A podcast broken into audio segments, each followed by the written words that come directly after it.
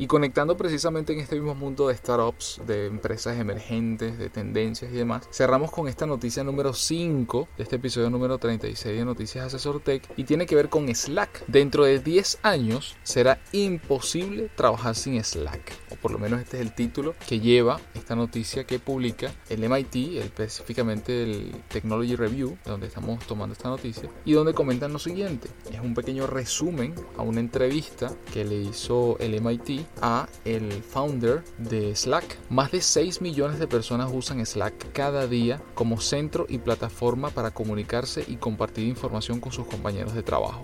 La compañía con sede en San Francisco, Estados Unidos, también ha sumado más de 210 millones de euros extra en financiación, en una ronda que puso su valor en la altísima cifra, escuchen bien, 4.300 millones de euros. Pero los nuevos competidores, entre ellos Microsoft Teams, Atlassian Stride, Hangout de Google y Workplace de Facebook, están dirigiéndose con fuerza al mercado del trabajo colaborativo, desafiando el dominio que hasta ahora tiene Slack y en algunos casos comercializándose específicamente como opciones más productivas. En esta entrevista, Stuart Barfield, que es el fundador de Slack, le comentó precisamente al equipo del MIT sobre las formas en que la compañía planea usar la inteligencia artificial para evitar que la gente se sienta abrumada por los datos. Y parte de las cosas que comentó son las siguientes. Tres años y medio después de su lanzamiento, Slack continúa creciendo, pero la gente también ha empezado a cuestionarse si es eficiente como herramienta de trabajo. Si usted trabaja en una empresa de 10.000 personas y está utilizando el correo electrónico como principal medio de comunicación, entonces probablemente tenga acceso a un par de centésimas del 1% de toda la comunicación que sucede en la empresa. Sin embargo, si usas Slack, puedes tener acceso al 10 o 20%.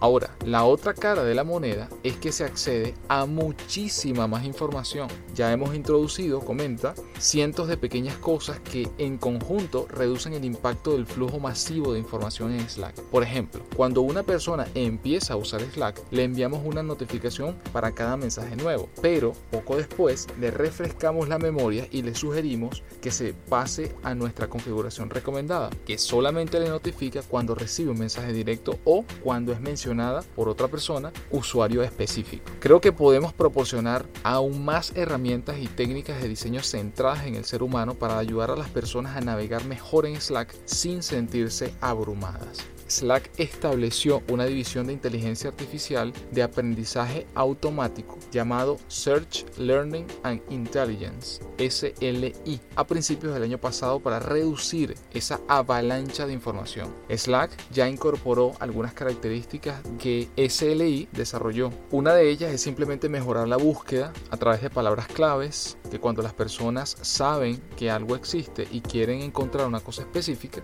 lo pueden hacer de manera más rápida y más eficiente otra de las recomendaciones son las recomendaciones proactivas o las alertas. La tercera es tratar de dar sentido a todo el corpus de información de Slack y hacer que mejore con el tiempo, idealmente de una manera que no requiera ninguna entrada manual de los usuarios. Los ordenadores lo harán todo. La gente solo tendrá que comunicarse como lo hacen de forma habitual. Imagine a un jefe de personal virtual que siempre lea cada mensaje de Slack y luego sintetice toda esa información basada en sus preferencias, las cuales han aprendido con el tiempo y que además con su retroalimentación implícita y explícita recomienda un pequeño número de cosas que parezcan las más importantes en ese momento. Así cuando se despierte por la mañana, salga de una reunión o baje de un avión al revisar Slack, podrá tener ese jefe de personal virtual esperándolo en una situación ideal, con una lista casi perfecta de cosas importantes para usted.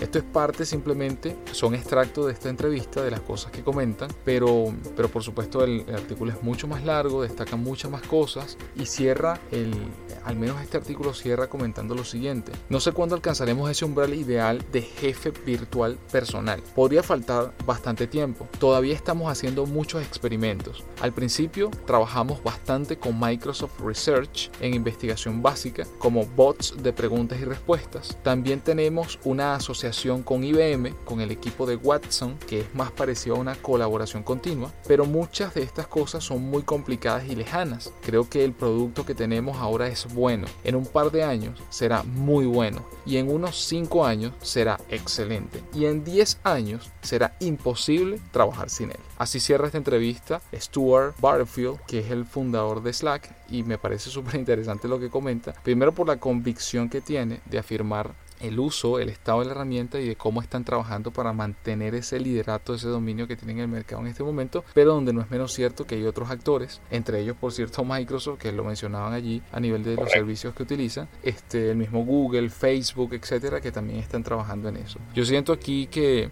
eh, yo he tenido la oportunidad de trabajar con Slack, algunos proyectos, pero siento que la herramienta es para compañías que ya tienen un número de empleados lo suficientemente importante, con una carga laboral y un flujo de trabajo diario lo suficientemente importante como para que sí o sí se prescinda del, del correo electrónico. No es que esté mal o bien, es simplemente la experiencia personal que yo he tenido. Porque los equipos que son pequeños, que quizás el flujo de trabajo no es tan grande o quizás el proyecto no es tan ambicioso, ah, muchas veces siento que Slack se queda como muy grande como que es demasiado para lo que realmente pueden estar necesitando. Pero obviamente eso no le resta mérito a la herramienta y no le resta mérito al hecho de que, bueno, están trabajando en seguir innovando y seguir posicionándose y ofreciendo soluciones que, que mejoren la comunicación interna y el acceso precisamente a la información en la comunicación de la empresa. ¿no? Claro, porque bueno, Slack tiene la, lo que comentábamos un poco fuera del aire, que tiene la ventaja que pegó primero en el mercado y eso obviamente le tiene una ventaja allí, ¿no? Pero que evidentemente la puede perder ante los competidores que tú mencionabas y también competidores. Por ejemplo, yo utilizo una herramienta que se llama Mattermost, que es una copia literalmente de Slack, pero es open source, es un producto que puedes tranquilamente instalar y usar en tus servidores. Pero entonces, bueno, tiene el reto de mantenerse, ¿no? Y seguir eh, innovando y mantenerse en el top. Exactamente, así es.